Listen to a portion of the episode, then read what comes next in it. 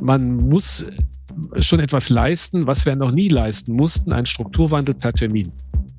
Ja, früher ging es mal darum, investiert doch mal ein bisschen in Biotechnologie und dann haben wir einen anderen Innovationsgehalt in der Ökonomie. Sondern es geht um diesen Strukturwandel per Termin 2045 klimaneutral zu sein.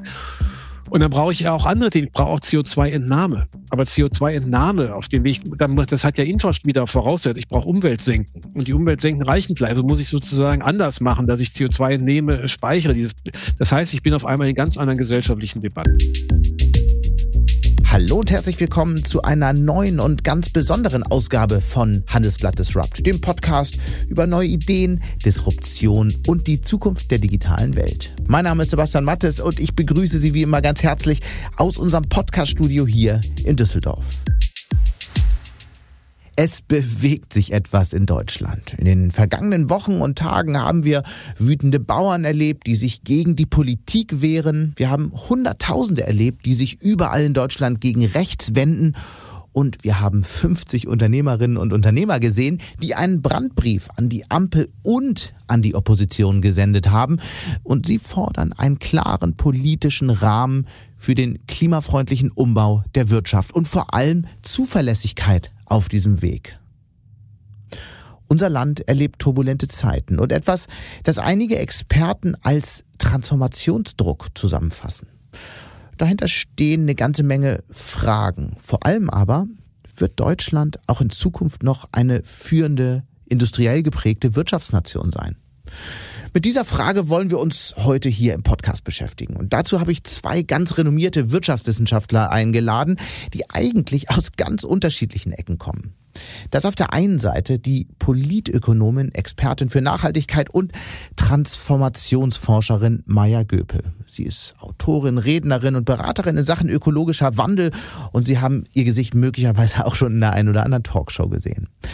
Auf der anderen Seite begrüßen wir ein nicht weniger bekanntes Gesicht, und zwar den Direktor des Instituts der deutschen Wirtschaft Köln, dem IW. Er ist Wirtschaftsforscher, ehemaliger Berater der Wirtschaftsweisen und ehemaliger Chefvolkswirt der DK Bank, Michael Hüter.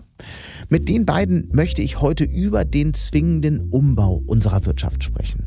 Warum es weder mit der Zeitenwende noch einem neuen Deutschlandtempo vorangeht und warum die Bundesregierung scheinbar nicht einmal versucht, auf viele der großen Fragen Antworten zu finden.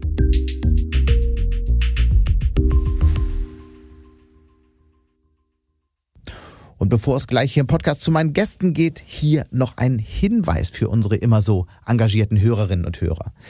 Wir sind nun immerhin seit 250 Folgen jede Woche mit Handelsblatt Disrupt online. Jede Woche sprechen wir hier mit klugen Köpfen aus Politik, Wirtschaft und wie heute aus der Wissenschaft und jede Woche hören 30 bis 50.000 Menschen zu. Diesen Geburtstag wollen wir gemeinsam feiern und zwar mit einem ganz besonderen Angebot. Für eine begrenzte Zeit können Sie das Handelsblatt ein Jahr lang für nur 23,99 statt 39,99 pro Monat digital lesen. Wir liefern Ihnen dafür aufwendig recherchierten Wirtschaftsjournalismus von unseren 200 Reporterinnen und Reportern aus aller Welt. Das sind News rund um die Uhr, sieben Tage die Woche. Und Sie machen mit diesem Abo unsere Arbeit überhaupt erst möglich. Wie das genau funktioniert? Einfach mit dem Gutscheincode Mattes auf handelsblatt.com slash Aktion gehen oder in den Shownotes nachsehen, da haben wir das Ganze nochmal erklärt. Und damit kommen wir jetzt zu meinen Gästen, der Politökonomin Maya Göpel und dem Direktor des Instituts der deutschen Wirtschaft in Köln, Michael Hüter. Hallo und herzlich willkommen. Hallo. Ein wunderschönen guten Tag. Wissen Sie beide eigentlich noch, wann und wo Sie sich das erste Mal begegnet sind, Frau Göpel? Ja, das weiß ich noch. Da war ich noch relativ neu am Wuppertal-Institut. Mhm. Und der damalige Präsident Uwe Schneidewind hatte die Initiative ergriffen, zu sagen, Mensch, Köln und Wuppertal, das liegt nicht weit voneinander. Lasst uns doch mal die Themen Ressourceneffizienz, Kreislaufwirtschaft über die Klimafrage hinaus nebeneinander legen und sagen, warum das eigentlich eine nicht ausreichend bisher berücksichtigte Agenda ist. Und dann sind wir ins IW gefahren. Genau, ich wüsste nicht mehr genau den, den, den Tag und ich, ich, muss auch beim Jahr schon kramen, aber ähm, das war ein guter Auftakt. Wir haben ja auch ein, ein lang, mittlerweile schon längerer Tradition vom IW mit dem Wuppertal-Institut gemeinsame Projekte, gerade in Nordrhein-Westfalen zusammen. Ja, und so immer mal wieder. Mhm. Die Themen kreuzen sich ja. Köln und äh, Wuppertal sind in der Tat nicht wahnsinnig weit voneinander entfernt. Wie weit war man denn inhaltlich damals voneinander entfernt? Also auch das nicht, sondern es sind ja unterschiedliche Sichtweisen und Ausgangspunkte auf ein Thema, aber ich im, im guten Gespräch kommt man immer zu gemeinsamen Erkenntnissen. Also ähm, man muss ja immer wissen, wo der andere steht und ähm, was seine, seine Schneise, seine Einflugsschneise zu dem Thema ist. Also ich habe das als sehr konstruktiv mhm. in Erinnerung und auch da ist eigentlich kein Dissens geblieben. Wie gesagt, wir haben bis heute äh, groß gemeinsames Projekt mit, mit den Wuppertalern. Frau Göpel, haben Sie mal so richtig gestritten mit Herrn Hüter? Nee, mit Herrn Hüter gelingt mir das nicht, ähm, sondern es ist eher, ich finde es toll, ich mag das ja sehr gerne zu beobachten. Ähm, und das ist das, weshalb mich ja auch die wissenschaftliche Arbeit immer wieder fasziniert was ist jetzt gerade die nächste Frage und wie können wir dann die bestmögliche Kombination von Wissen und Lösungen finden? Und da mhm. finde ich, Herrn Hüter beobachte ich total gerne mit dem, welche Themen er sich vornimmt und dass er eben genau in die Kategorie fällt, die überhaupt nicht sagt, ich bleibe immer in der Position, weil die habe ich schon immer gesagt, sondern mhm. der sagt, nee, ich gucke mir das genau an und weil die Zeiten sich verändern, müssen wir auch die Instrumente-Mixe inzwischen äh, daneben anpassen. Das ist Lernen, das ist Innovation und deshalb ähm, ich glaube, manchmal hatten wir diese Fragen, das ist ja, weil ich ja eher so aus dieser sogenannten ökologischen Ecke komme. Und das ist so eine typische Thematik, dass man immer wieder mit ökonomischen äh, Perspektiven sich so fragt, reicht das, diese Bepreisung von Ressourcen und was fällt uns da eigentlich dann äh, aus dem Blick? Ne? Also der mhm. CO2-Preis funktioniert noch ganz gut, bei der Biodiversität wird es schwierig. Mhm. Und da kommt man ins Ringen. Da geht es aber eher um den Instrumentekasten und wie weit er reicht. Aber diese Thematik, dass das Ökologische nicht mehr irgendwas Weiches und irgendwas Vernachlässigendes wert ist, sondern tief die Grundlagen unseres Wirtschaftssystems betrifft, ähm, da sind wir, glaube ich, inzwischen alle total einig. Da, da wollen wir heute weiter diskutieren. Bevor wir das aber tun, würde ich gerne mal mit einem etwas größeren, weiteren Blick beginnen. Sie sind ja beide äh, Menschen, die sehr viel unterwegs sind, die viel durchs Land reisen, mit der Bahn fahren, mit dem Auto fahren, vielleicht weniger Auto, mehr Bahn, wie, wie auch immer. Ähm, nun wird sehr viel diskutiert über den Zustand, in dem Deutschland gerade ist, über die Verfassung, in der auch die Gesellschaft gerade ist. Wenn Sie so, und Frau Göpel, vielleicht fangen Sie an, wenn Sie durchs Land reisen, was sehen Sie da gerade? Was nehmen Sie wahr? Wie wirkt Deutschland gerade auf Sie? Ich musste zum allerersten Mal innerdeutsch fliegen, neulich, als schon wieder Bahnstreik war. Also da habe ich gedacht, Mensch, die Intensität von dem, dass die Auseinandersetzungen nicht mal mehr im dialogischen Raum bleiben, sondern sehr äh, hands-on werden, ähm, nimmt ja zu. Ich glaube, diese ja, die Verunsicherung, die damit einhergeht. A, wieso stehen Menschen so konfrontativ auf an dieser Stelle? Und B, warum ist es vielleicht auch gerade nötig? Was wird da eigentlich ausgehandelt? Ich glaube, das ist etwas, ähm, was wir so im Angesicht der großen Krisen von außen vielleicht etwas mhm. zu wenig im Blick gehabt haben in den letzten Jahren. Und das ploppt jetzt so richtig hoch. Was ist der Grund dafür? Was, was wäre so die Überschrift, die Sie einer Problembeschreibung geben würden? Na, ich habe manchmal das Gefühl, wir haben am Anfang der Corona-Krise mal sowas von Lastenausgleich gesagt.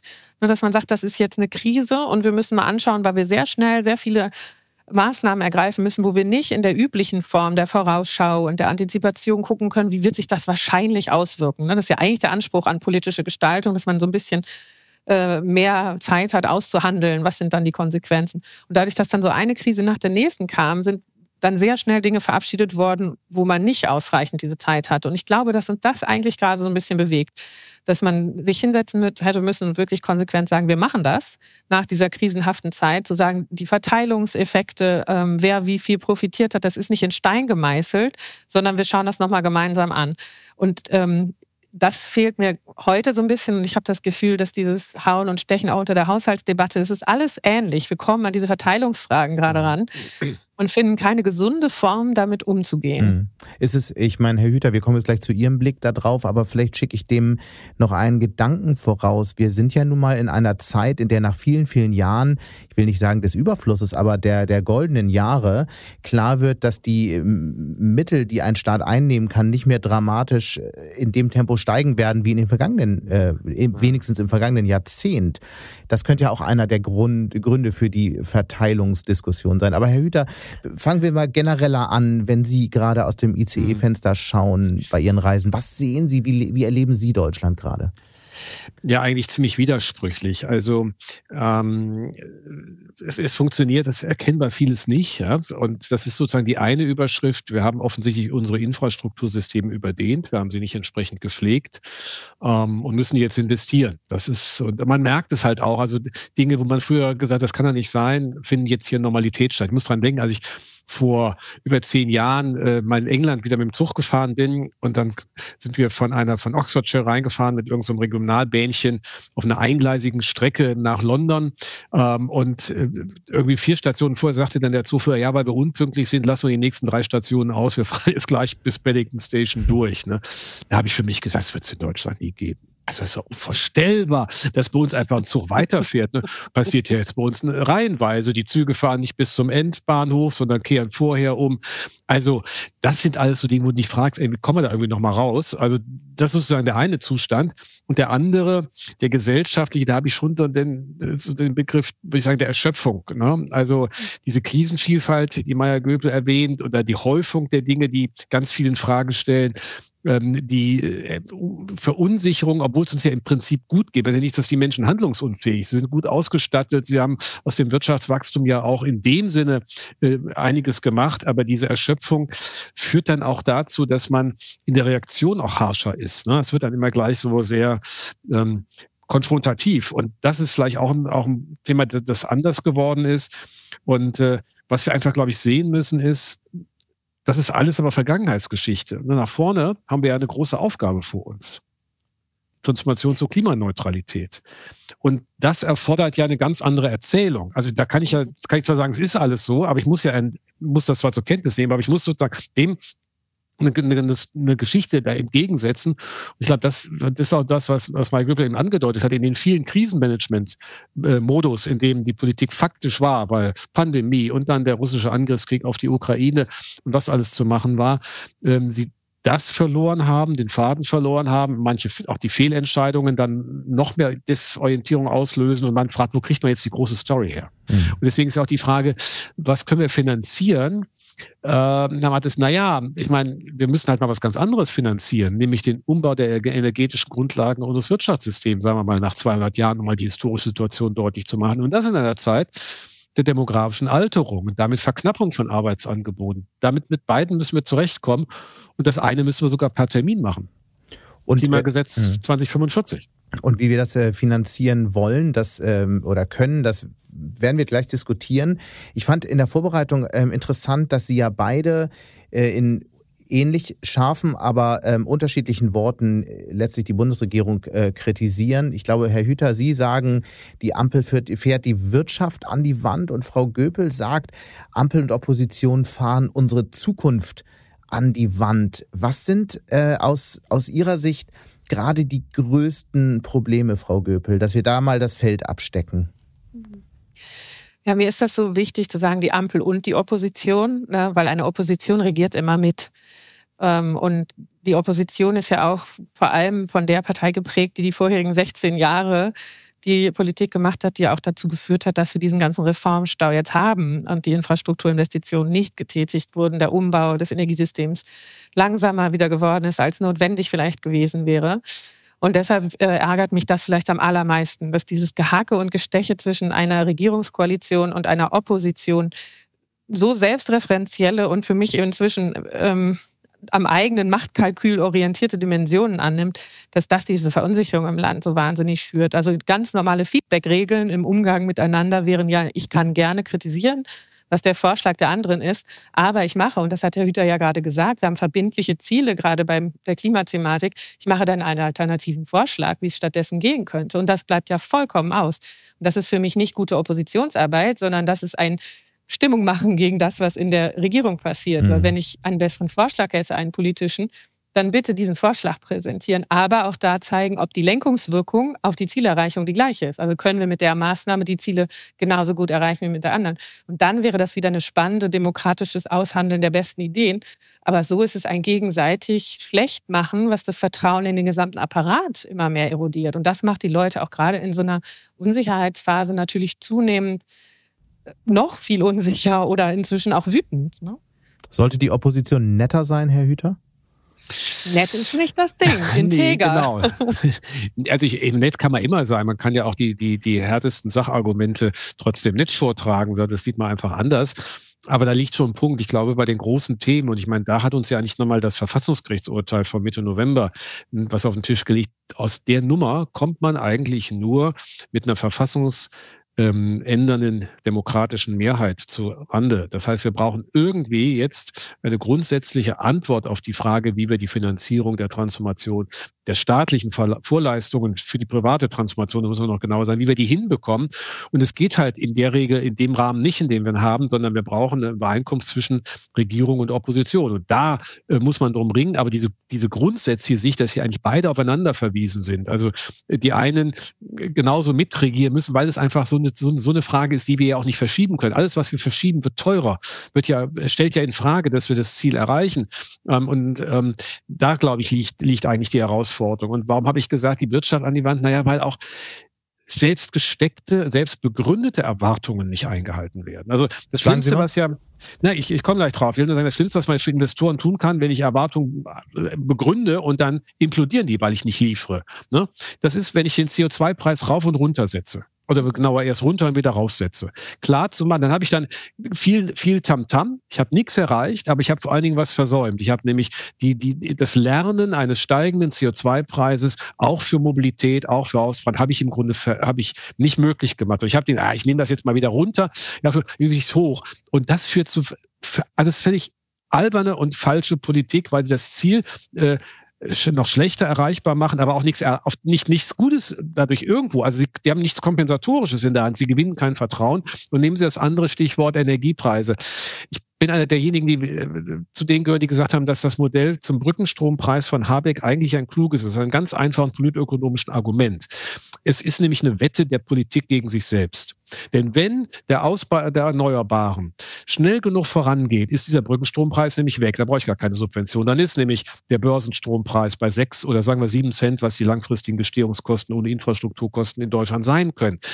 Und das ist doch mal ein Punkt, wo die Regierung sich selbst äh, ähm, ähm, ernst nimmt, dem ist sie ausgewichen. Dann macht sie einen Kompromiss mit Spitzenausgleich, Supercap und Absenkung der Stromsteuer. Kann man alles irgendwie machen, alles ab, aus, abgesehen von der Absenkung der Stromstoff europäisches Niveau, irgendwie ähm, ein, ein ähm, äh, kompliziertes Verfahren führt aber an keiner Stelle dabei gleichzeitig dazu, dass der Ausbau der erneuerbaren Waren noch besser wird und schneller wird. Und dann die 5,5 Milliarden für die, für die Netzentgelte, die gibt es dann nicht mehr wegen des Verfassungsgerichtsurteils. So. Und so führt natürlich, dass das Unternehmen sagen, Originalton, habe ich heute wieder in einem bestimmten Gremium gehört, dann ist für uns dieser Standort für, eine, für, uns als Energieintensive nicht mehr machbar. Und dann haben wir nichts erreicht für die Transformation, denn die müssen sich die auch umstellen, global betrachtet. Wenn die woanders hingehen, äh, ist diese Leistung nicht erbracht, die sie aber innovativer bringen können und wir schaffen noch nicht mehr die Voraussetzungen. Das meine ich damit. Man mhm. hat Erwartungen geschürt.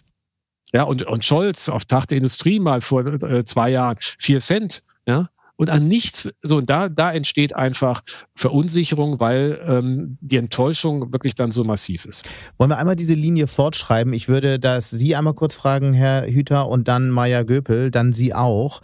Wenn diese, wenn wir diese Linie fortschreiben und die Dinge einfach so weiterlaufen. Es ist ja nicht so, dass nichts passiert, aber wenn wir nun mal das Tempo, was wir aktuell sehen, für die nächsten Jahre annehmen, was ist das dann für ein Land, in dem wir 2030, 2035 leben? Wie sieht das dann aus, Herr Hüter?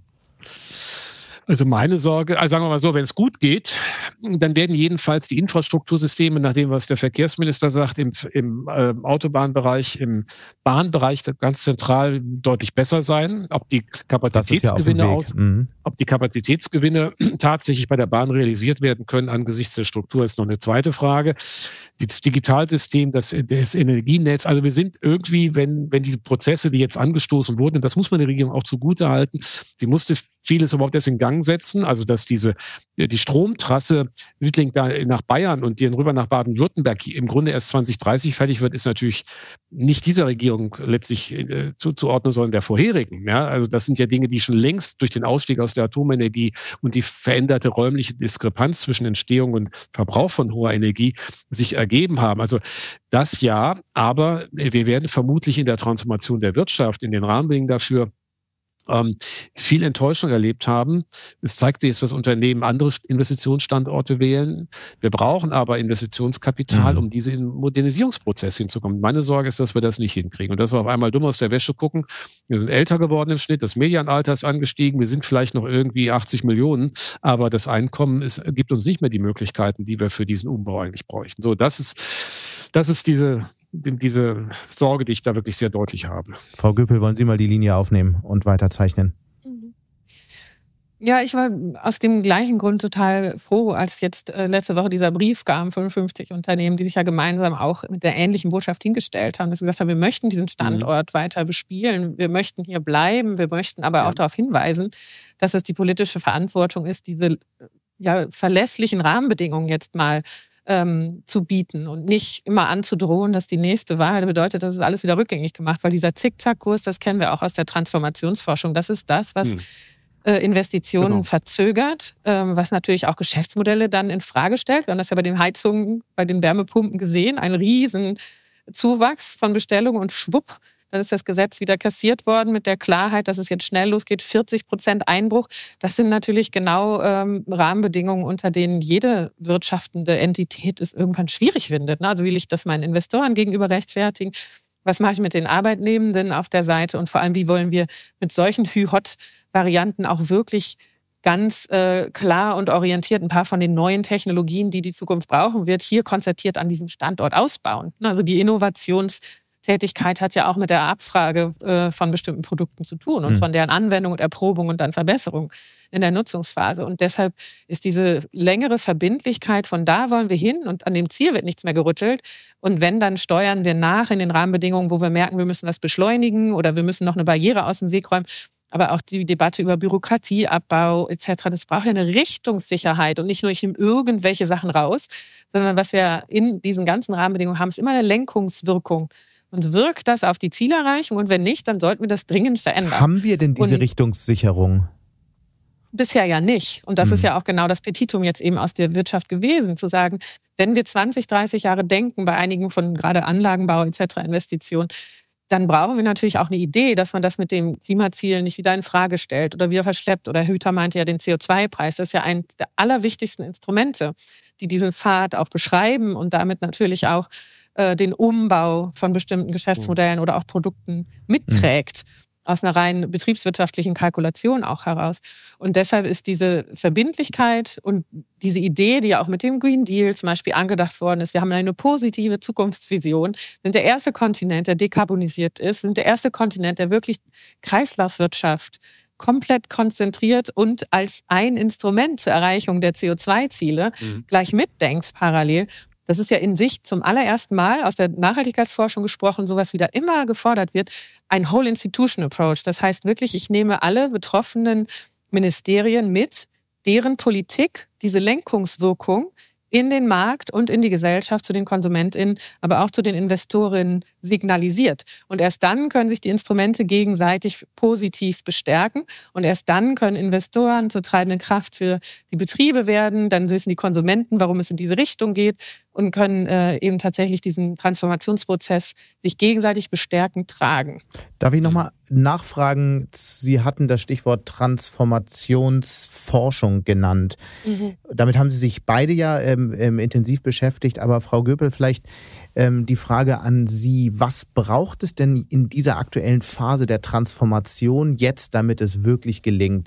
Wir haben schon gehört, eine klare Richtung kann sich, glaube ich, jeder selbst überlegen. Wir sehen aber auf der anderen Seite, ähm, in in anderen Ländern, aber teilweise auch in Deutschland, dass es eben auch Menschen gibt, die sagen, ich stelle mal das grundsätzliche Ziel in Frage, ich möchte das vielleicht gar nicht, ich glaube die Prämisse nicht. Also was braucht es jetzt, damit dieser Weg wirklich gegangen werden kann?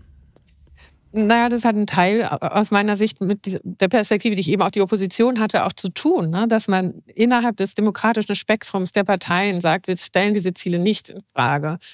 Ähm, und wir sind auch klar darüber, dass wir als nächste, selbst wenn wir die nächste Regierung wieder stellen, gleich auch uns an den Wirkungen der Instrumente, die wir vorschlagen, messen lassen, ob die uns die Ziele erreichen lassen. Und dann kann man ja auch die Fortschrittsindikatoren, wie wir im Klimaschutzgesetz ja auch extra drin hatten, auch als Messlatte nehmen für gutes Regieren, anstatt dass es diese Sonntagsfrage ist. Wer ist gerade populär und jede Woche neu? Das macht ja alle total wuschig. Und vor allem, das haben wir eben ja schon mal diskutiert, werden viele von den positiven Entwicklungen, gerade bei Infrastrukturinvestitionen, ja immer erst mittelfristig sichtbar. Oder auch wirklich dieses Umbauen der Preisgefüge, wenn Produkte wie Wärmepumpen mittelfristig durch Skalierungseffekte, also einfach mhm. weil viele produziert werden, viele abgenommen werden, günstiger werden.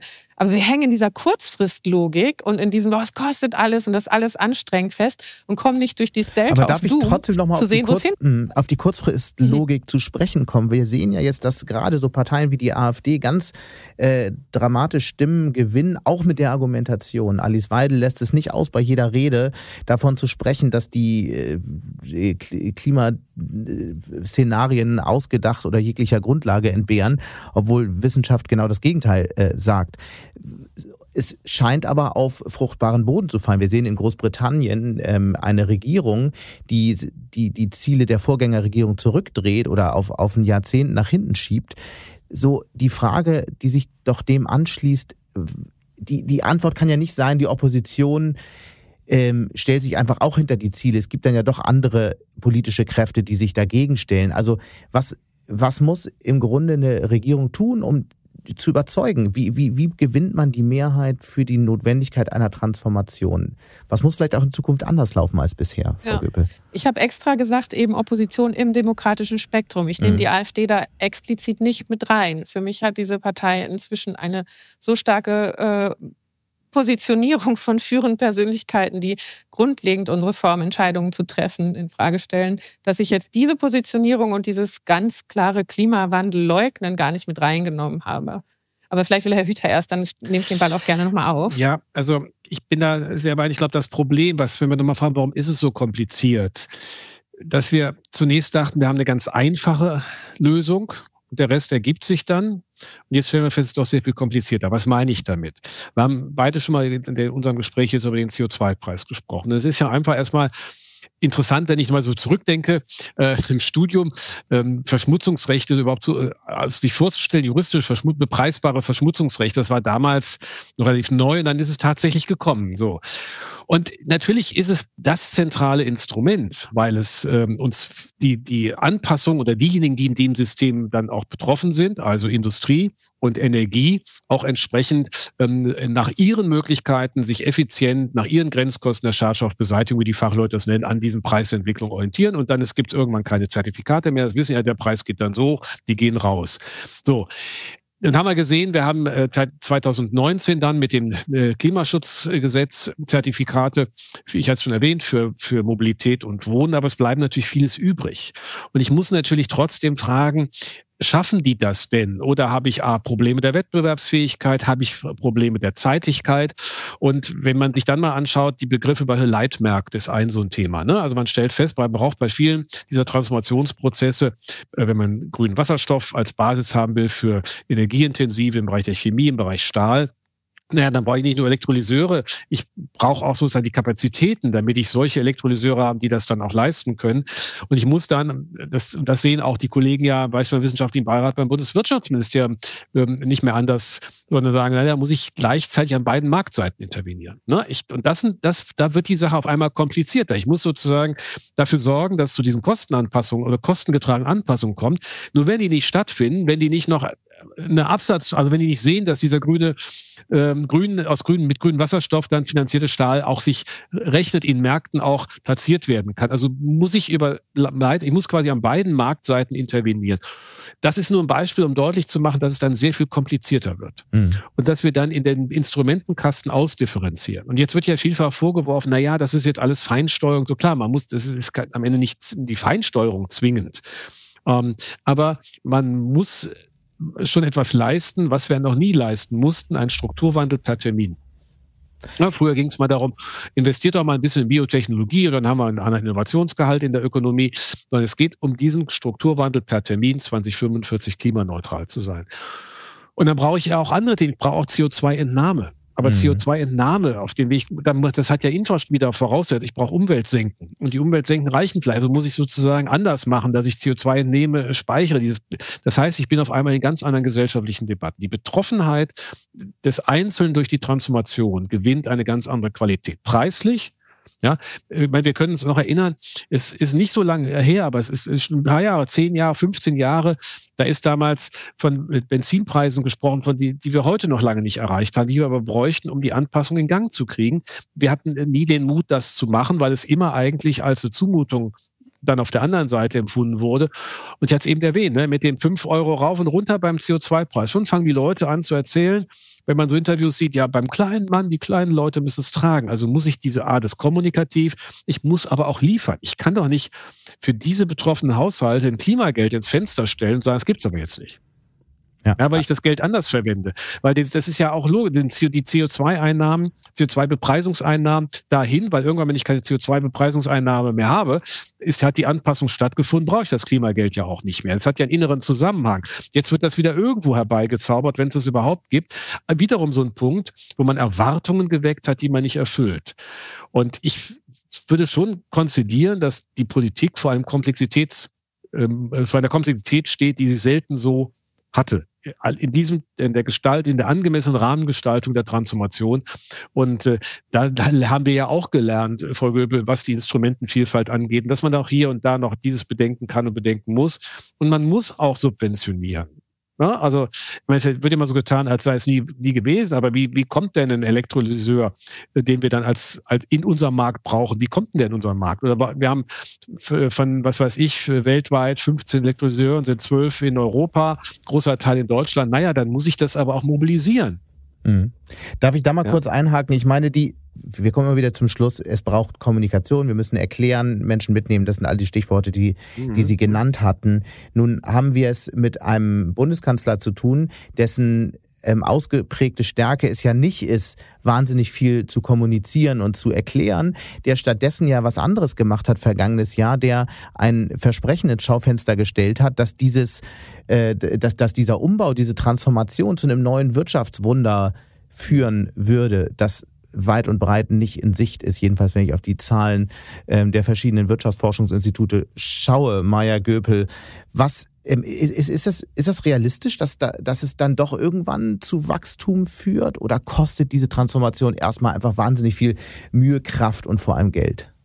Ähm, ich nehme das gleich sofort auf. Ich fand den einen äh, Punkt so wichtig, dass wir einmal unterscheiden zwischen gutem Design von politischen Instrumenten und die mhm. dann auch halten. Weil genau die CO2-Preisfrage an eine Rückzahlung, sprich ein Klimageld zu koppeln, das haben wir 2019 hoch und runter und hoch und runter in Talkshows und sonst mhm. wo ja alle debattiert. Ähm, und wieso das dann immer noch nicht ernst genommen wird, dass es diese Paketlösungen braucht, ne? dass ich die soziale Frage mitdenke, dass ich die Verteilungswirkung transparent ja. mache. Das kennen wir auch aus der Forschung. Also das Harvard ja. Social Economy Lab guckt es an, unter welchen Bedingungen wird Klimapolitik akzeptiert. Ist die Maßnahme geeignet, die Ziele zu erreichen? Ist sie so gestaltet, dass nicht die Ärmsten äh, am schlechtesten wegkommen? Und wie sieht es für meinen Haushalt aus? Gerade auch im Vergleich mit denen, mit denen ich mich vergleiche, also mit meinen Peers. Ne? Diese Fairnessgebote mhm. sind gleich zweimal drin. Und das ist doch dann auch logisch, dass ich nicht sagen kann, das wichtigste kompensatorische Instrument für die Akzeptanz parke ich mal ganz hinten. Ähm, und, und erwarte dann, dass die Leute begeistert sind. Also das ist mir nochmal ganz mhm. wichtig, dass es überhaupt nicht dran mangelt, wirklich schlaue Ideen, wie man das gut äh, zusammenpacken könnte, A gibt und B auch einige Regierungsparteien das durchaus so wollten. Und das ist mir auch wichtig. Die Ampel ist nicht die Ampel, sondern es gibt eine Partei, die mir zumindest auffällt, die da konsequenter an den Paketdeals äh, nicht festhält, die eigentlich abgemacht waren. Und der nächste Punkt mit der Kommunikation ist ja genau der, wie, wie schaffen wir das, dieses Vertrauen da rein, äh, dass das, was angekündigt ist, auch gehalten wird, zu stärken? Und wie schaffen wir das aber im medialen Raum, das auch so darzustellen, dass es verstanden wird, worum es geht? Und davon nehme ich jetzt einfach mal die ganze bewusste Fehlinformation oder Desinformation der AfD aus, weil das ist ein zusätzliches Problem, mit dem wir uns heute konfrontiert sehen. Aber davor ist ja noch zum Beispiel, jetzt komme ich auf das Wirtschaftswunder, genau diese Framings sind so wichtig. Für mich ist es ein absolutes Wirtschaftswunder, wenn wir es schaffen, innerhalb der Zeitlichkeit, die Herr Hüter ja auch schon ein paar Mal bedient hat, das ist eine echt stramme Achse, eine dekarbonisierte Wirtschaft hinbekommen an einem Industriestandort, dann ist das ein Wunder. Dann ist das ein Wirtschaftswunder, auf das wir unfassbar stolz sein können und uns wahrscheinlich die Wachstumsmärkte der Zukunft sichern würde.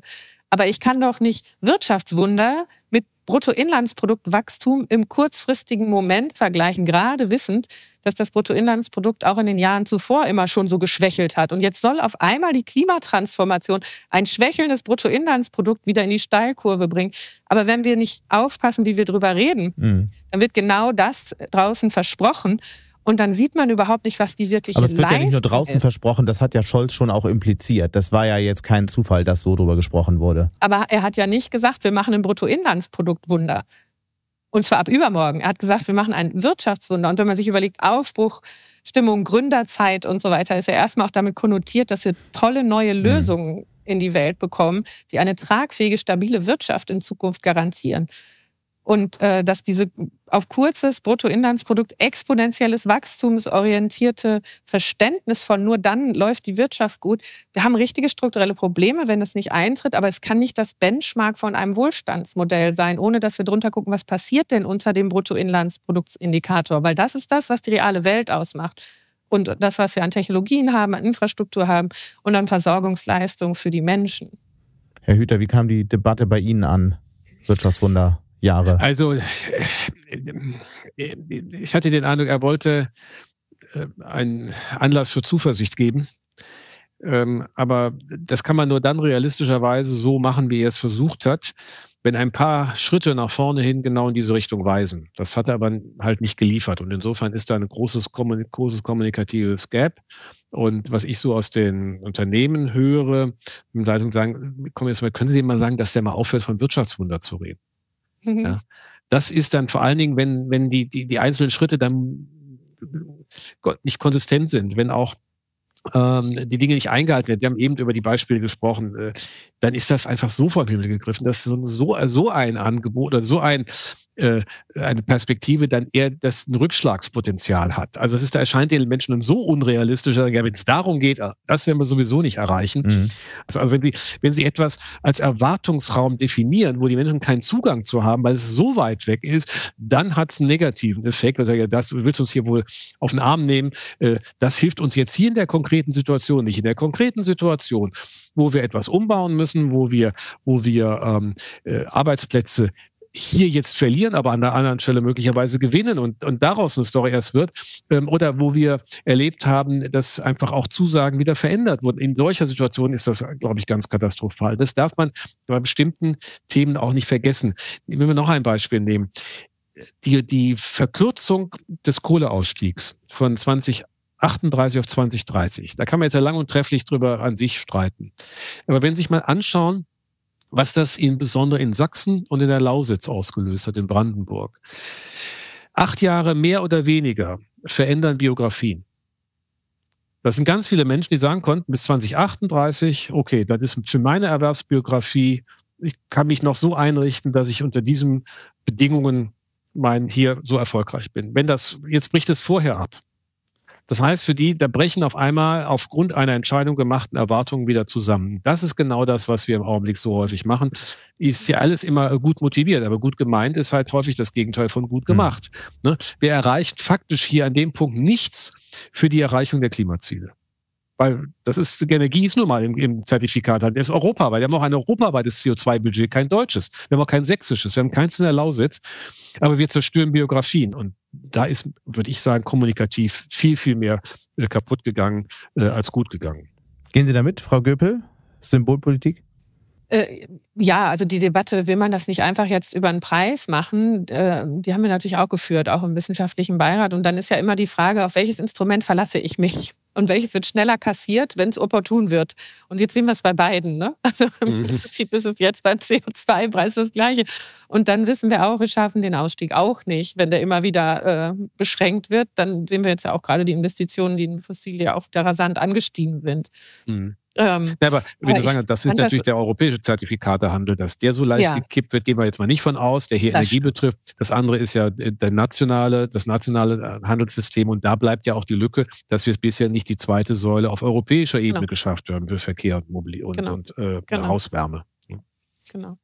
Nee, aber ich finde nochmal so interessant mit dem Wirtschaftswunderbegriff, weil es gab ja durchaus Initiativen, auch zu dem äh, Zeitpunkt auch mit Corona, als es darum ging, boah, jetzt brauchen wir ganz viel Starthilfen und Kurzarbeitergeld und so, dass da auch stark wurde. Wie kriegen wir denn da äh, Lenkungswirkung zum Beispiel in die Hilfen?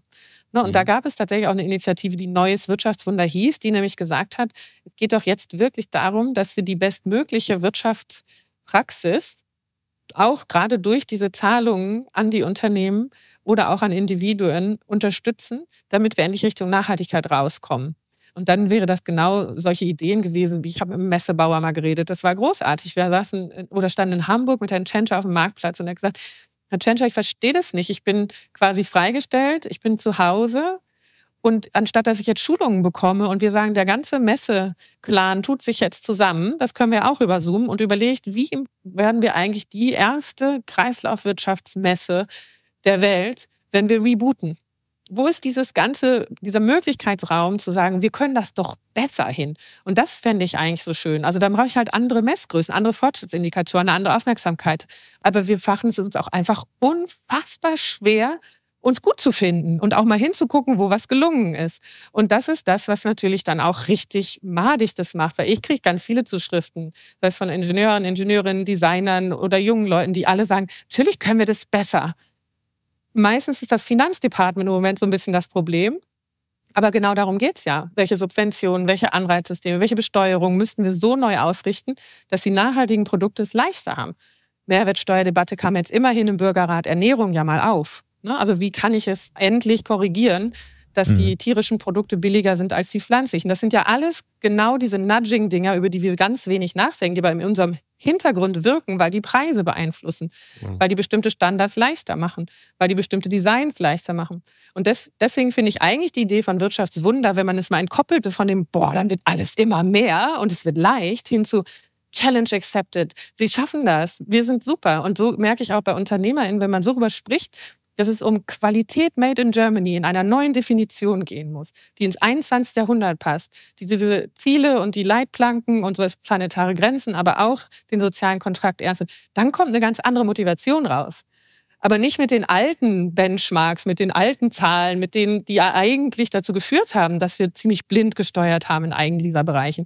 Dann sieht's all aus, weil ich nämlich genau die positiven sozialen ökologischen Effekte mhm. genauso wenig sehe, wie ich heute die ganzen Kosten sehe, die auflaufen, wenn wir so weitermachen. Darf ich, da, auf die Wachstumsdebatte kommen wir gleich. Ich würde gerne noch eine abschließende Frage zu dem Instrument. Das ist eine Wertschöpfungsdebatte, die ich jetzt gerade geführt habe. Das war keine Wachstumsdebatte, das war eine Wertschöpfungsdebatte. Sie führt dann irgendwann Was zur Wachstumsdebatte, genau. Und da, die nehmen wir gleich auf. Ich will es gar nicht abwürgen. Ich wollte nur noch mal eine Nachfrage stellen. Ähm, sind Sie beide denn einig, dass der CO2-Preis das wichtigste Instrument für den Klimaschutz ist? Das Wichtigste, also aber bei Verhalten nicht ausreichend. Genau. Ja, es ist das, ich wollte auch nicht sagen, es ist das zentrale Instrument, weil genau. daraus ergibt sich der Rahmen. Nicht? Wir haben, äh, und wenn wir es schon längst die zweite Säule hätten auf mhm. europäischer mhm. Ebene, dann hätten wir auch ganz andere Diskussionen, denn dann würden wir überall den vergleichbaren Preiseffekt beispielsweise äh, beim Benzin haben. Das haben wir schon vor, auch vor langer Zeit diskutiert. Wir haben eine hohe Kopplung äh, CO2-Ausstoß letztlich an, den, an die Nutzung an den, der fossilen Energieträger und äh, wenn man da ansetzt, würde der Preiseffekt auch gut greifen können. Mhm. Wir kennen auch noch keine wasserstofffähigen Gaskraftwerke, die wir aber für die Dunkelflaute brauchen, weil wir die Energie nicht aus Atomkraftwerken ziehen wollen, jedenfalls nicht in Deutschland, in Frankreich schon.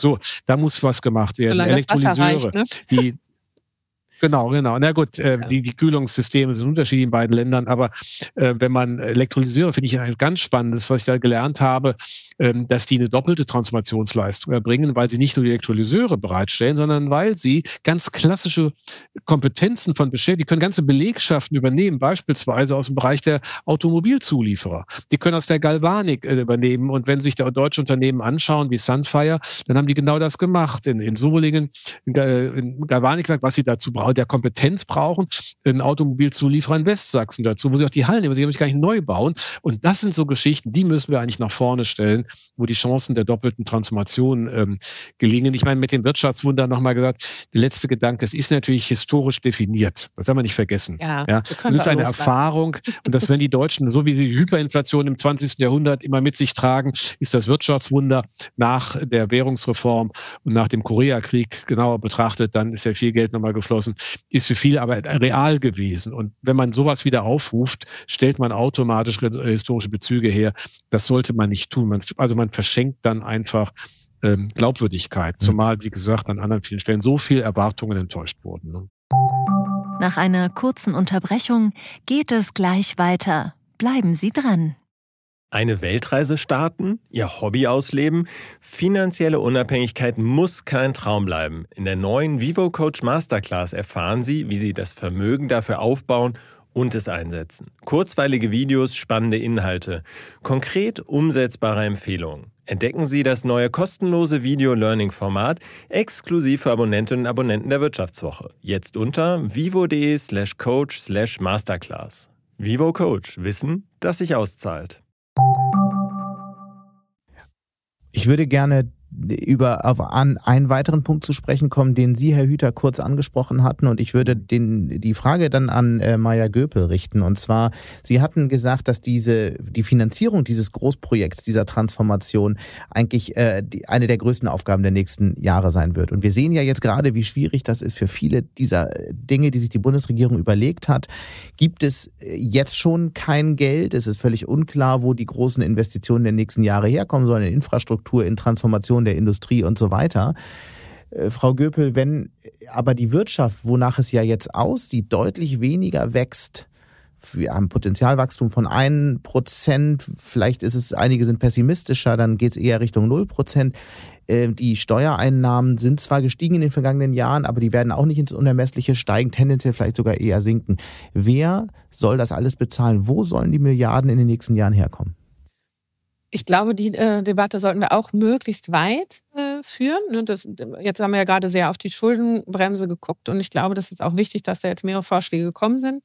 Ich bin tatsächlich, also ich weiß nicht, ob Sie einzeln durchgehen wollen, aber ich bin auch da einfach äh, sehr stark Freundin von der Lenkungswirkung, dass wir wirklich gucken, was sind Innovationsinvestitionen, auch infrastrukturelle Investitionen und was sind wirklich Verschuldungen im klassischen Sinne, wie wir uns das vorstellen.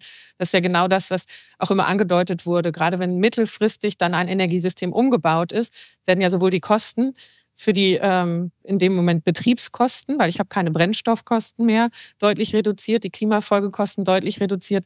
Und es ist etwas, was dann eine Infrastrukturinvestition auch in zukünftigen Wohlstand ja ausmacht. Das ist natürlich etwas anderes, als wenn ich konsumtiv ähm, also für Ausgaben, damit jemand jetzt heute sich mehr leisten kann, Schulden aufnehme. Und diese Differenzierung ist ja sehr wichtig. Und ich finde all die Konzepte, die das versuchen nach vorne zu bringen, für mich konsequenter und relevanter, als zu sagen, wir weiten mal ein bisschen das Spektrum, unter welchen Bedingungen man ähm, vielleicht ein bisschen stärker ver verschulden darf oder nicht. Im Idealfall machen wir halt beides, mhm. weil ich glaube nicht, dass aktuell der Zeitpunkt ist, wo wir halten den Haushalt ein, aber verfehlen die Anschlussfähigkeit an die internationalen Technologiemärkte, an den, die Frage, wo wollen die Facharbeiterinnen eigentlich gerade hin oder eben, wie halten wir den sozialen Frieden. Ob wir das jetzt alles sagen sollen, es ist wert, dass wir einen Haushalt äh, auf Null geschoben haben oder ob man da noch von Generationengerechtigkeit sprechen möchte, gerade bei der Klimathematik. Das ist ja wirklich auch spannend. Was nehme ich da tatsächlich als Bemessungsgröße? Und zusätzlich kann man natürlich A, mit den Steuersystemen der Lenkung mit den Subventionen, das ist ja angefangen worden, sich ranzurobben, auch Gelder freimachen, was dann aufwandsneutral ist, die wir sowieso auch schon aufgegeben haben, aber die dann eben was anderes ermöglichen im Markt oder etwas anderes rausfällen aus dem Markt. Und die öffentlichen oder die privaten Gelder kriege ich natürlich nicht nur durch Anschubinvestitionen oder jetzt die großen Milliardensummen, die für US-Konzerne geben, mobilisiert, sondern ich kann sie tatsächlich ja auch durch Absatzsicherheit. Herr Hüter, freue ich mich, wenn Sie das auch gleich nochmal ein bisschen ausweiten, weil so habe ich Sie eben auch verstanden. Wenn ich weiß, dass die Nachfrage kommen wird, dann kann ich natürlich auch eine privatwirtschaftliche Investition viel besser rechtfertigen selbst wenn es vielleicht kurzfristig dann auch eine, eine, Übergangsphase gibt. Und deshalb sind solche Sachen wie wir sagen, dass die Gasheizung nicht mehr, also Ordnungspolitik nicht mehr eine Zukunft haben werden, durchaus auch Innovationstreiber mhm. für beispielsweise dann eine Wärmepumpenindustrie. Und ich glaube, dass dieser Mix einfach wieder das ist, wie wir das bewerkstelligen müssen. Wir haben so eine Tendenz in der Debatte immer so auf eine, eine Maßnahme zu gucken und zu vergessen, dass es doch eigentlich ähm, ja mehrere Stellschrauben gibt, die sich im Idealfall dann eben auch wie ich eben schon mal gesagt habe, positiv verstärkt. Wir haben vor allem eine Tendenz, immer auf den Staat zu schauen. Wir sprechen über Investiz äh, über, über Subventionen, wir äh, sprechen über weitere Verschuldung, Schuldenbremse und viel weniger über eigentlich die privaten Kapitalmärkte, die Sie eben auch noch angesprochen hatten. Herr Hüter, muss das nicht viel mehr ins Zentrum rücken? Es gibt ja ganz irre Zahlen, was die Transformation kosten soll. 600 mhm. Milliarden in den nächsten Jahren. Das wird kein, äh, kein Staat, keine Bank äh, äh bezahlen können, sondern das geht nur über die privaten Kapitalmärkte, oder?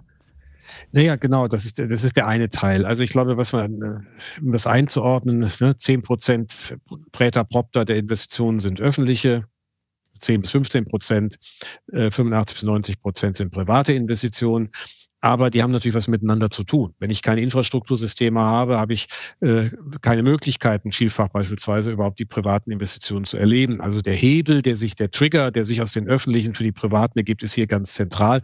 Und ähm, äh, das Wollen Sie das mal ausführen? Wollen wir das ein bisschen konkreter machen? Naja, weil ich den Punkt ganz wichtig Sie, finde. Lassen Sie, Sie uns das mal durchlaufen. Wenn, wenn Sie das Verkehrssystem nicht haben, wenn mhm. Sie das Digitalsystem nicht haben, das Stromsystem nicht haben, dann haben Sie ja gar nicht die Möglichkeit, viele Standorte zu entwickeln. Mhm. Also das ist, die, die, die privaten Investitionen sind in vielen Fällen viel abhängiger heute von den Vorleistungen des Staates, ähm, weil wir Systemzusammenhänge haben, wo jeder weiß, ich, ich kann nicht sagen, es reicht nicht, es reicht nicht, wenn ich in der Stadt ein gutes Internet habe oder das vielleicht dann doch nicht habe, wie wir heute gerade hier, hier auch erleben, sondern bisher das hält die Leitung, bisher hält die Leitung. Und das sind öffentliche Güter und Netzwerkgüter sind nun mal auch solche öffentlichen Güter, die ähm, privat an sich nicht stattfinden. Und ähm, das Gleiche ist bei der bei, beim, beim Stromnetz, bei, äh, über Straßen hatten wir gesprochen. Also insofern finde ich ist das so, so evident.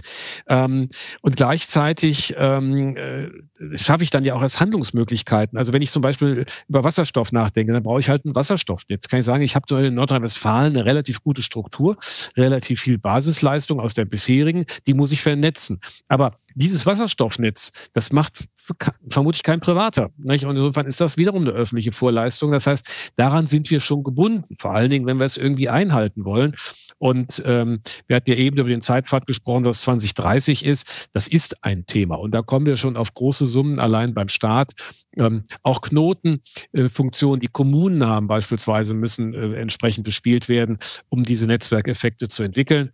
Also der Infrastrukturteil, ich, das jetzt mal, ich würde mal sagen, jede Infrastrukturinvestition, die wir heute tätigen, es muss eine transformative sein. Das kann gar nicht anders sein, weil sie, sie ermöglicht diesen Umbau, sie ist Teil dieses Umbaus und äh, ich, ich kann auch die Windräder nicht transportieren, das hat letztes Mal Habeck gesagt, also müssen wir auch das Autobahnthema ernst nehmen. Also irgendwo müssen auch Transportwege da sein, unterschiedlichster Form.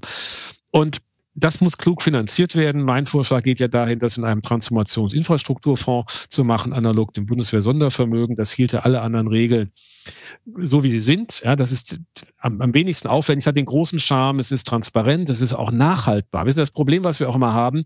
Dann wird immer auf hingewiesen, das Geld fließt nicht ab guck mal, beim Staatsfeld, ja, das ist auch eine Frage der Umsetzung, weil wir so äh, saumäßig schlechte Verfahren haben, weil wir so kompliziert sind, weil wir so viel bis zur Entscheidung und über die Planung hinweg an Zeit verbrauchen, wird das nichts. Und das kann man aber auch alles deutlich machen. Man kann sagen, in solchem Fonds sind alles Maßnahmen, die auch beschleunigt im Verfahren und Planung behandelt werden.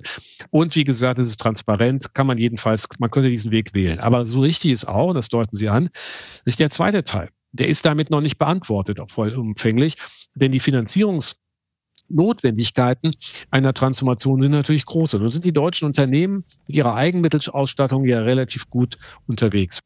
Aber ich brauche tiefe und breite Kapitalmärkte. Und da sind wir bei dem Stichwort Europa.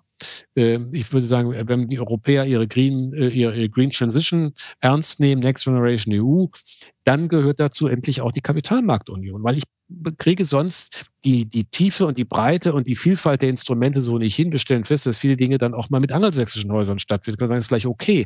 Aber wir sind ansonsten immer auf Resilienz und auf eine gewisse ähm, äh, souveräne Autonomie auch bedacht. Und ich finde, dass man hier einfach Dinge verschenkt. Das Stichwort Europäische Kapitalmarktunion wird seit zehn Jahren gewendet. Wir kommen nicht wirklich weiter.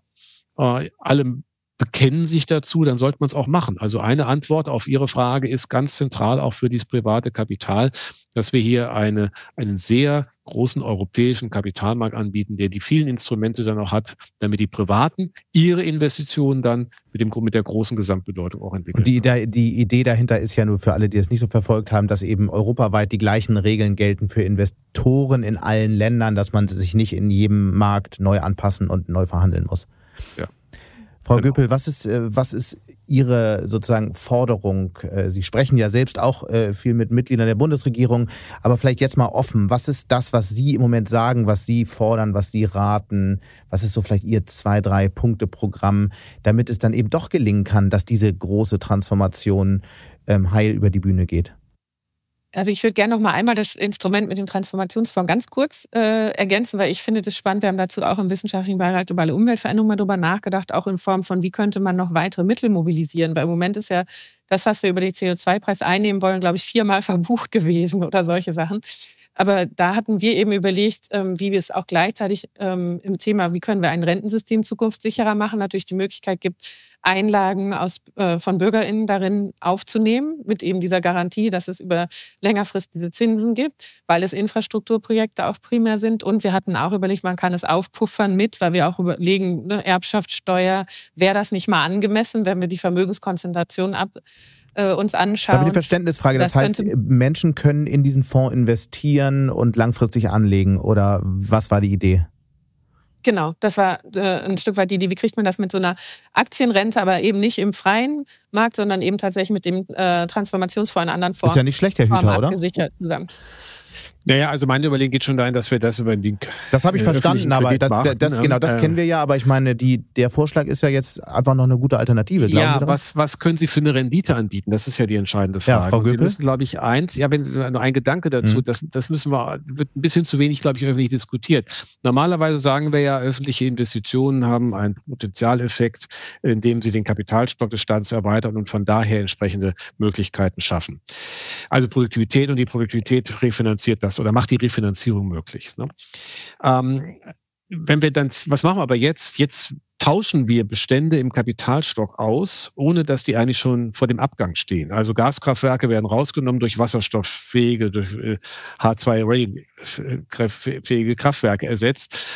Damit erhöhe ich per se nicht die Leistungsfähigkeit. Ich erhöhe aber die, den, den, den Zielerreichungsgrad zur Klimaneutralität. Ich muss also dieses Argument mit einfügen. Das führt aber nicht direkt zu Produktivitätseffekten, sondern zu zu Effekten auf dem Weg hin zur Klimaneutralität. Will nur damit sagen, ich kann ähm, Anlagen, ein privates Anlagemodell oder wo jemand eine, eine Papier zeichnet, ja nur mit einer Rendite äh, ausstatten, wo die Rendite monetarisierbar ist, weil ich einen tatsächlichen Produktivitätseffekt habe. Das ist hier nicht so einfach. Deswegen ist meins, meine Frage bei öffentlichen Infrastrukturausgaben, ist es schwer zu rechnen, was ist wirklich hm. der Return und mit welchem Papier mache ich das? Dann? Aber hören wir mal Frau Göpel, finde ich einen sehr interessanten äh, Aspekt.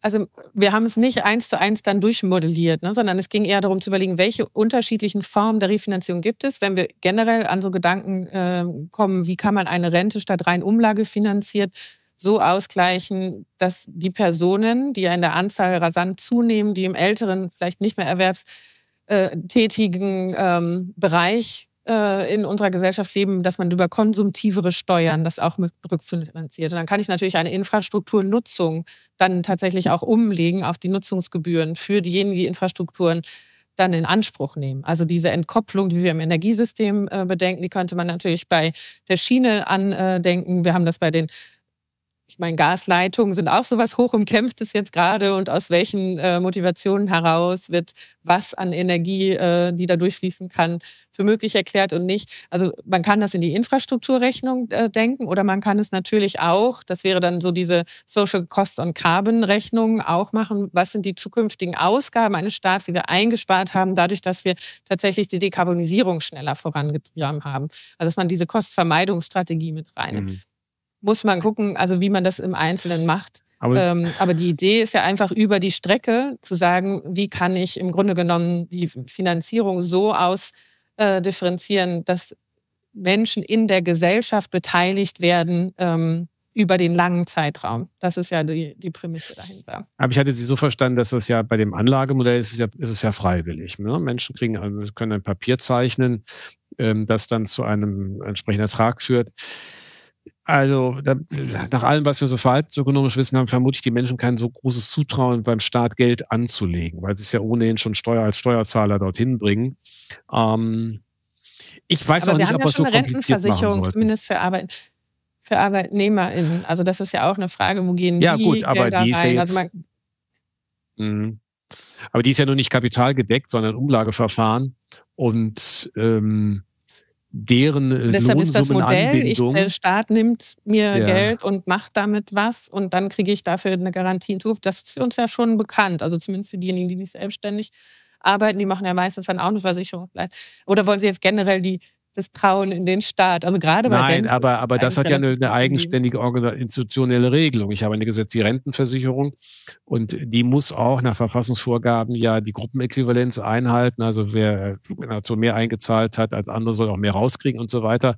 Das ist ja auch alles dabei. Hm, die Frage ist nur, ob für einen Fonds, in dem öffentliche Aufgaben finanziert wird, öffentliche Güter, das war ja mein Punkt, für die Transformation über Infrastrukturinvestitionen, der mit privaten, also das scheint mir, also ich glaube nicht, wenn sie es freiwillig machen, dass sie, dass sie jemanden finden, ähm, weil die Verzinsung, die sie anbieten können, völlig, völlig im Nebel steht.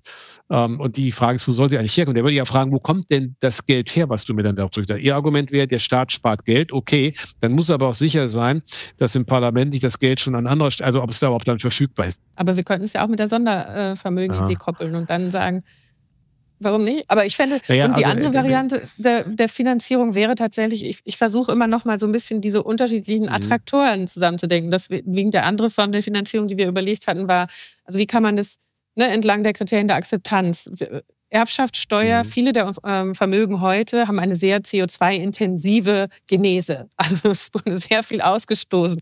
Dann kann ja die Abgabe als quasi CO2-Abgabe gelten und daraus mhm. werden Investitionen in eine klimaneutrale Zukunft äh, investiert. Aber es geht ja immer wieder darum, wie kriegen wir mehrere Ziele bestmöglich in den Instrumenten so kombiniert, dass sie Akzeptanz haben. Und den anderen Punkt, den Sie gemacht haben, finde ich mhm. wahnsinnig wichtig, dass sie diese Stabilität natürlich erfahren und das Vertrauen generieren. Ja. Also ich glaube, ganz wichtig ist erstmal, dass Vertrauen entsteht, dass der Staat es wuppen kann. Das, mhm. das Vertrauen ist im Augenblick nicht da. Wenn ich jetzt gleichzeitig noch mit einem Finanzierungsmodell komme, ähm, und das wird ja immer, also je mehr sie auf die Steuer gehen, wird es natürlich auch ein Zwangscharakter, dann, dann vermische ich Dinge. Das kann man in den einzelnen Systemen dann wieder machen, aber wir kommen dann, glaube ich, politisch einfach nicht aber voran. Aber wieso ja? ist eine Steuer immer ein Zwangscharakter? Das ist ja auch ja, ein Teil ja. dessen, wie wir darüber reden. Jein.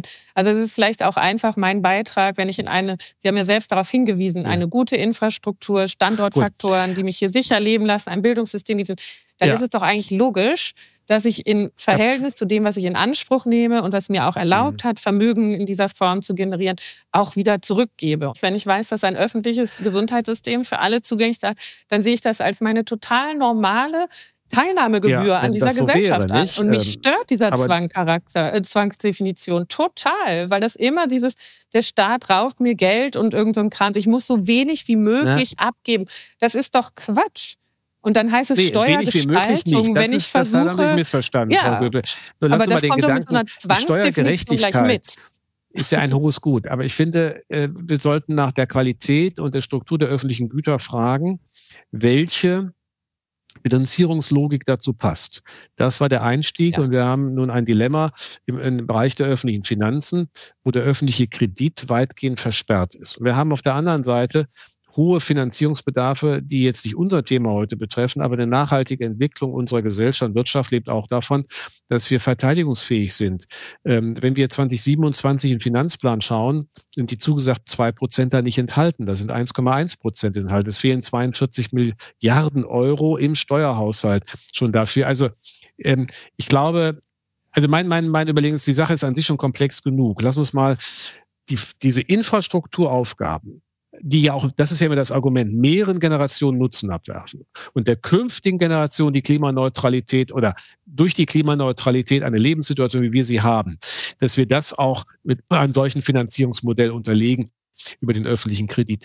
Und da muss man fragen, ist insgesamt das Steuersystem in seiner Ausgestaltung angemessen? Prämiert es die Leistungsträger, prämiert es vor allem die Leistungsträger im Sinne der Klimaneutralität? So könnte man es ja zuspitzen. Das sind alles spannende Fragen. Aber ich glaube, wir kommen einfach politisch äh, auch nicht weiter, wenn wir das jetzt alles in eine, in eine Entscheidungsvorlage packen würden. Und das ist, würde die Komplexität, die wir ohnehin haben, jetzt nochmal gewaltig erhöhen. Also das wäre wär mein, mein Vorbehalt dagegen. Okay. Das muss man ja, im Einzelnen diskutieren. Aber dann können wir zwei Packages machen.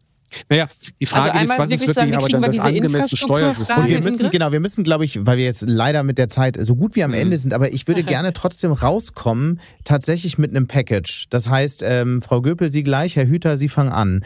Was ist das Package? Fangen wir damit an. Schuldenbremse reformieren, ja, nein?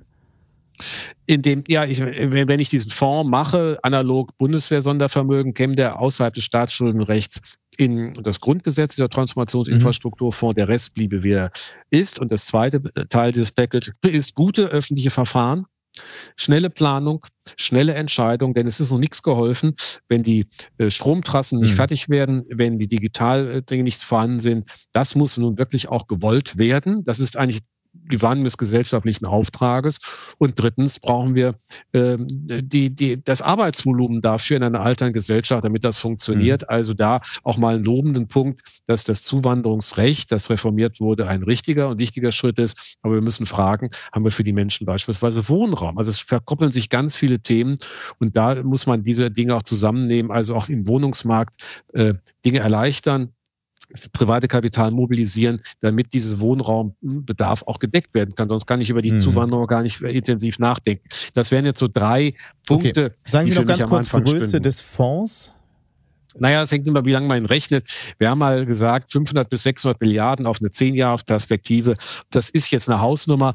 Das äh, geht auf eine Studie zurück, die wir mit den Kollegen im KF 2019 gemacht haben. Wir aktualisieren das gerade.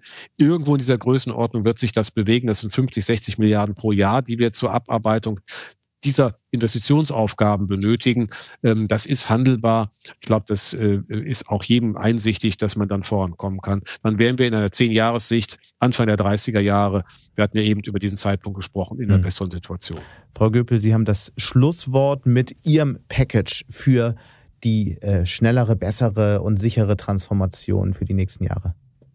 Ja, ich glaube, von der Logik äh, würde ich ähnlich denken. Also, ne, wie kriegen wir erstmal diese grundlegende Versorgungssicherheit, das ist ja die Infrastrukturdenke, hin? Und da ist die öffentliche Hand einfach qua Definition schon immer verantwortlich gewesen. Und ob wir es mit dem Sondervermögen machen oder mit der aber zielgerichteten Reform äh, der Schuldenbremse in Richtung Investitionen werden äh, anders angeschaut als Konsumschulden, dann das ist auf jeden Fall ein ganz, ganz wichtiger Block heute.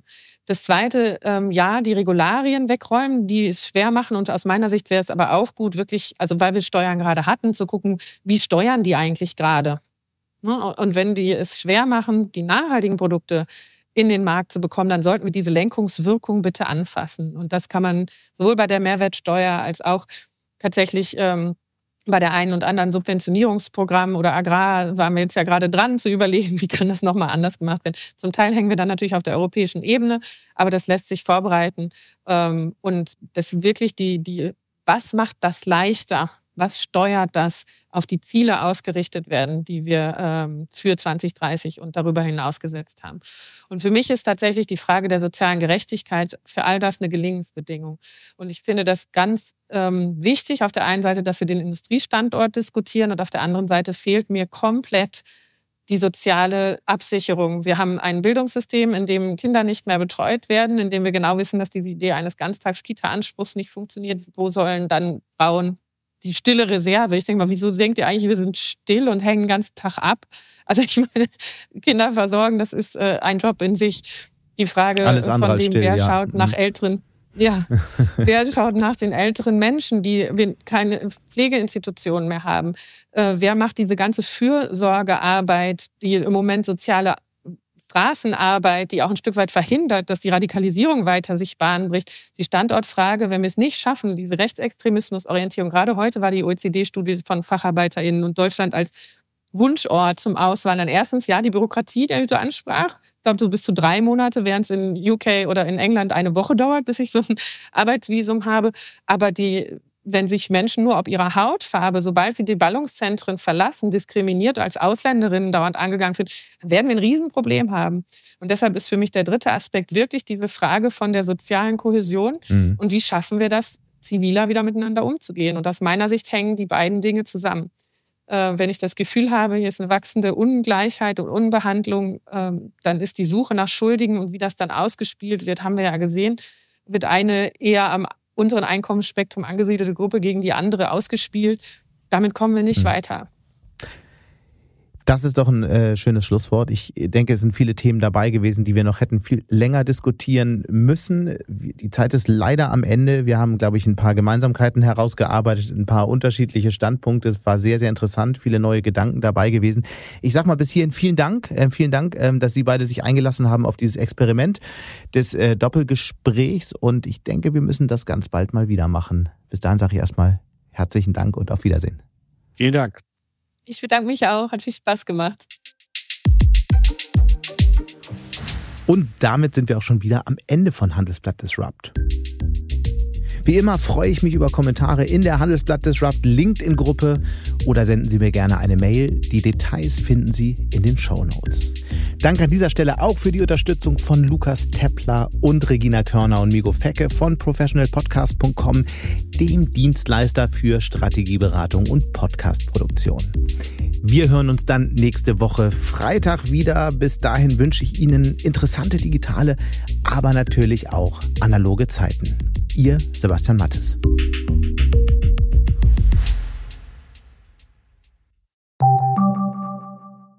KI wird Ihr Business verändern. Wie können Sie davon profitieren? Tyler Wessing ist eine internationale Wirtschaftskanzlei. Weltweit arbeiten wir mit Technologieführern und Innovationstreibern zusammen.